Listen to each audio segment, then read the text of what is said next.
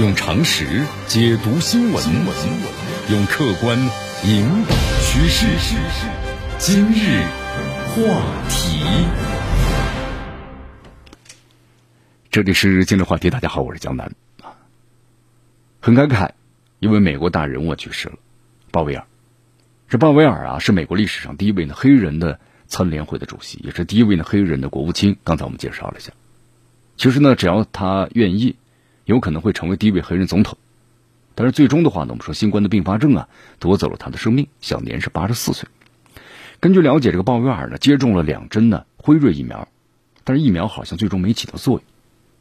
鲍威尔这个人呢是个苦孩子出身，父母呢都是牙买加的移民，他的父亲啊在码头呢当这个搬运的苦力，母亲呢是缝纫工，他呢后来就参军了，是一名职业军人，从普通一兵啊。一直晋升到了四星的上将，那么甚至呢被誉为是艾森豪威尔以来啊美国最传奇的一位将军。我们说这个鲍威尔呢最大的成就，毫无疑问那就是战争啊！你看，作为这个美国最高军事将领的参联会的主席，他指挥了第一次呢海湾战争。我们说海湾战争那是具有划时代意义的战争啊，当时一下震撼了全世界。我们说这个震撼呢指的是现代军事的进步啊。那么当时咱们中国呢，通过那场海湾战争也意识到了，那么和美国之间世界最强大的这个最先进的军事强国之间的差距在哪？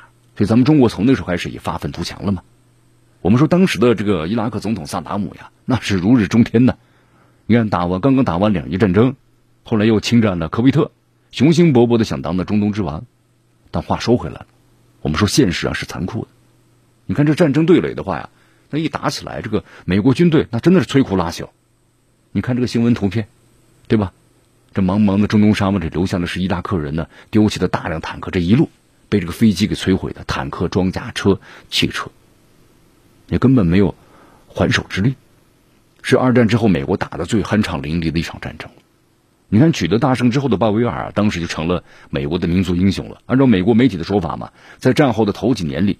他享有百分之七十一美国人的好感度，就是百分之七十人都喜欢他、支持他。很多人鼓动说：“鲍威尔，你该参加总统选举了。”按照当时的这个名望，他有可能很轻松当选了。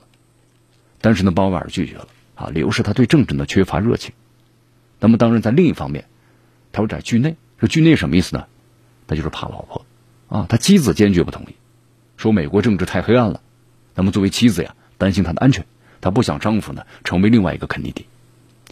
在二零零零年大选的时候呢，鲍威尔全力支持小布什。小布什当选之后呢，当然也投桃报李，就立刻请这个鲍威尔担任国务卿。我们说，这是在当时呢，就是一个美国黑人出任的最高的职位了。但是我们后来也都知道了，在这个职位上，鲍威尔呢，让全世界所知道的就是蒙受了一生中最大的污点。你看，在联合国的舞台上啊，他拿着当时。一个试管嘛，装里头白色的粉末，指责伊拉克说你隐藏了大规模的杀伤性武器。他说毫无疑问，萨达姆侯赛因是拥有了生化武器的，并且有能力迅速生产更多的武器。之后的话，这美国我们就是发动了第二次海湾战争啊，依然摧枯拉朽，最终把萨达姆呢送上了绞刑架。但是美国人没有想到的是，萨达姆虽然被绞死了，但是激进势力的崛起，在这个伊拉克之后，美军陷入了。这个战争的泥潭一直到现在，但是不管伊拉克人呢，你怎么去搜寻，包括把伊拉克的地皮那一挖挖掘地三尺，都没找到一丁点儿的生化武器的证据。你看后来这个普京就嘲讽这美国呀，鲍威尔你的试管里搞不好就洗衣粉吧。那么当然骂的最狠的还是特朗普啊，因为他特别不待见这个鲍威尔，因为鲍威尔呢也看不上他，所以两人经常是唇枪舌剑。特朗普呢公开就痛骂说：“你个鲍威尔，对我们陷入灾难性的中东战争是负有责任的。你不是说伊拉克拥有大规模杀伤性武器吗？他们没有，但我们还是发动了战争。所以说这个洗衣粉呢，我们说后来成为了鲍威尔一生的最大的耻辱。你看鲍威尔后来也多次表示，他说我对此感到后悔，这是我最大的失败之一，也是那影响最广泛的失败之一。那么这件事情呢，将会在我的讣告之中占据了突出的位置。”你看言辞之中啊，这鲍威尔好像有莫大的悲哀，还有点悲凉啊。这鲍威尔知道自己的荣耀和地位，但是遇见了他死后的悲凉，知道自己说假话，对吧？你看，在这个美国呀，很多媒体在他就是报道他鲍威尔去世的同时呢，提到了他的功勋，也提到了他的试管啊，就让鲍威尔呢，我们说了不堪的那个试管。我们说鲍威尔这个人呢，还是有高级的一面，至少他公开忏悔了嘛。在美国众多的政客之中，你看有的人说鲍威尔还是比较欣赏的一位，为什么呀？他来自于底层，挺勤奋、挺自律、有才华，对吧？没有野心，也没有呢，就是呃，很少政客那种勾心斗角的那一套。那么对待中国的问题上呢，鲍威尔总体来说还算是友好的。你看，在一次演讲中啊，鲍威尔曾经是自豪的说：“他说不论是在亚洲在欧洲，他说你们都不会看到呢发生重大战争的可能性。事实上呢，完全相反的是，我们和中国正在建立起三十年来最好的关系。”鲍威尔在去世之后呢，美国是全国哀悼，白宫呢是降了半旗致哀。拜登那说话了嘛，说鲍威尔打过仗。比所有人都更加懂得，单凭军力啊是不足以维持的我们的和平与繁荣。你看这个这个话，江南觉得是拜登说的是非常由衷的。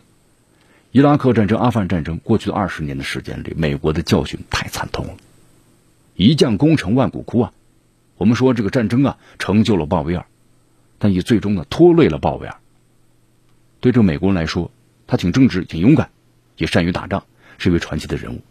但对于伊拉克人来说呢，他撒谎愚弄世界，他是一个不折不扣的侵略者和刽子刽子手。那么最终的话呢，我们说新冠肆虐美国，你看这次年老的鲍威尔也没能够幸免。我们说他呢不是特朗普，对吧？再好的医疗也没能够挽救回他的生命。不管你曾经怎样的叱咤风云，最后都怎么样呢？归于尘土。但是呢，洗衣粉的耻辱将永远的伴随着他，也正如他生前呢。所预料的一样，用常识解读新闻，用客观引导趋势。今日话题。